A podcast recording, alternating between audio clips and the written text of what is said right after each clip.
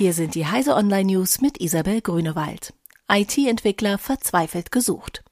Die Betreiber der Internetplattform für Softwareentwickler Stack Overflow haben deutsche Unternehmen nach ihren Bedürfnissen und Herausforderungen im IT-Recruiting befragt. Das Ergebnis ist zumindest aus Firmensicht ernüchternd. So beantworteten lediglich 5,8 Prozent die Frage, finden Sie genügend Kandidaten für freie Positionen mit Ja. Klage gegen Google-Markenzeichen vor dem US Supreme Court. Der Begriff Googeln stehe mittlerweile allgemein für das Suchen im Internet, heißt es in einem Antrag vor dem obersten US-Gericht.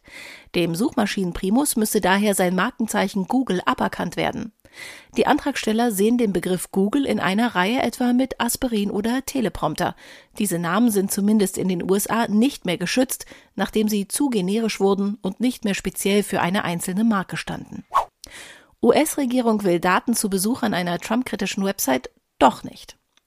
Einige Tage nachdem bekannt geworden war, dass das US-Justizministerium offenbar alle Besucher einer Trump-kritischen Website identifizieren wollte, folgte nun der Rückzieher. Das Ausmaß des Durchsuchungsbefehls sei nicht klar gewesen.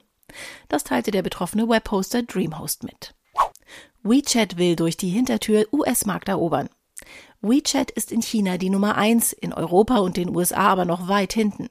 Bei der Markteroberung sollen nun chinesische Touristen helfen und der Bezahldienst WeChat Pay soll dabei als Hintertür dienen. Amerikanische Verkäufer, die sich als WeChat-Händler registrieren, können jetzt Zahlungen von chinesischen Touristen oder Studenten annehmen. Diese und alle weiteren aktuellen Nachrichten finden Sie auf heise.de.